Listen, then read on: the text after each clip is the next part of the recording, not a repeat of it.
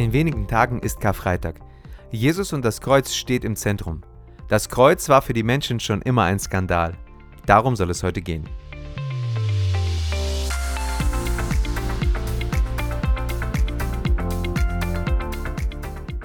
In 1. Korinther 1, 22 bis 25 steht, So fordern die Juden Zeichen und die Griechen suchen nach Weisheit. Wenn wir also Christus als den Gekreuzigten verkünden, sind die Juden entrüstet und die Griechen erklären es für Unsinn. Für die aber, die von Gott zur Erlösung berufen sind, Juden wie Nichtjuden, ist Christus Gottes Kraft und Gottes Weisheit.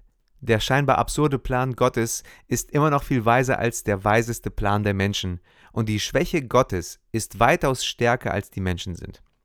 Die Kreuzigung war für die jüdischen Gläubigen ein Ärgernis und Skandal, da sie einen triumphalen Messias erwarteten. Die Vorstellung eines gekreuzigten Messias war für sie unverständlich. Es schien ein Widerspruch in sich zu sein, wie ein alter Neugeborener oder ein feiger Held.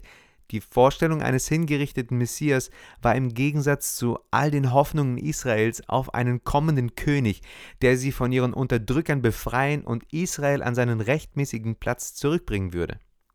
Dies zeigt sich in den Evangelien. Die Jünger Jesu hatten keine Kategorie, um seine Behauptung zu verstehen, dass er gekreuzigt und auferstehen wird. Als es geschah, schien das Kreuz das Ende aller Hoffnungen zu sein, die die Jünger hatten, dass dieser Mann der Messias sein könnte. In ihren Augen war das Kreuz eine absolute Niederlage. Als Beweis dafür, dass Jesus ihnen klar gesagt hatte, dass er leiden und dann wieder auferstehen müsse, lag niemand am Grab und wartete darauf, dass Jesus wieder lebendig wird. Die Vorstellung, dass der Christus, der Gesalbte, seinen Sieg durch einen grausamen Tod erringen würde, war unvorstellbar. Für Jesu jüdische Zeitgenossen war seine Kreuzigung die sicherste Bestätigung gewesen, dass Gott nicht mit ihm war. Gemäß 5. Mose 21, Vers 23 liegt Gottes Fluch auf jedem, der an einem Baum hängt. Das Kreuz war auch für die Griechen und Römer ein Skandal. Ihre Vorstellung von Weisheit hatte nicht die Form eines Kreuzes. Für sie bedeutete Weisheit, die Natur der Dinge zu kennen und sie zu betrachten. Die Griechen glaubten, dass Betrachtung die höchste menschliche Aktivität ist und dass man aufsteigen muss, um dem Göttlichen nahe zu kommen. Das Christentum brachte eine neue Idee von Gott ein, indem es einen Gott vorstellte, der Mensch wurde. Das war neu und anders als in heidnischen Mythen. Das Kreuz symbolisiert also einen Gott, der die natürliche Hierarchie der Dinge durcheinander brachte. Die Botschaft vom Kreuz ist auch heute für viele ein Skandal.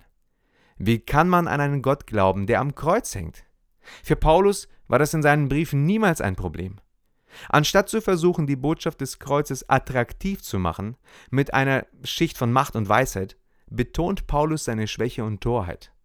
Das Kreuz zeigt uns einen Gott, der nicht zufrieden war, in ewigem Glück zu sitzen, gleichgültig gegenüber dem Zustand der Menschheit, wie die Götter der Griechen und Römer. Das Kreuz zeigt einen Gott, der Mensch wurde, der ein Leben der Demut und des Dienstes führte und der sich entschied zu leiden und zu sterben.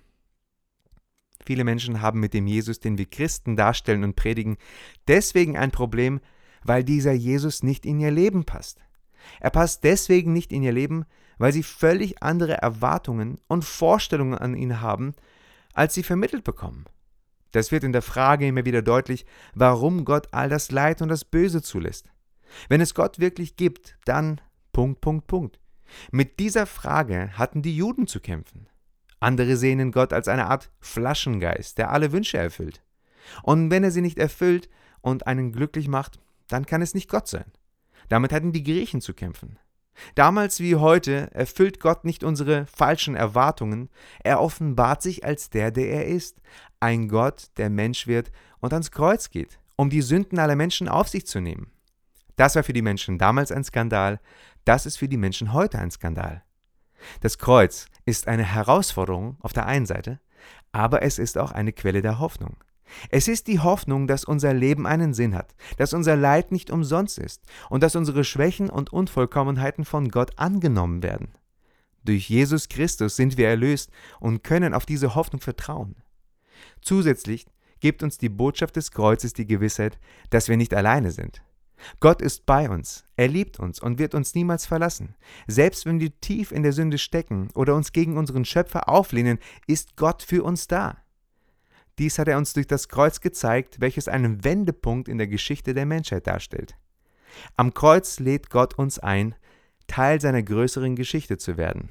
Diese Geschichte erzählt von der Schöpfung des Kosmos und von der Erlösung durch die selbstlose Liebe Gottes, der Mensch wurde und auf einem Kreuz starb. Durch die Auferstehung der Toten wurde eine neue Schöpfung in Gang gesetzt, welche schließlich in einen neuen Himmel und eine neue Erde gipfelt. Diese Vision von der künftigen Herrlichkeit ist unbeschreiblich und gibt uns Hoffnung und Trost in schweren Zeiten. Sei gesegnet.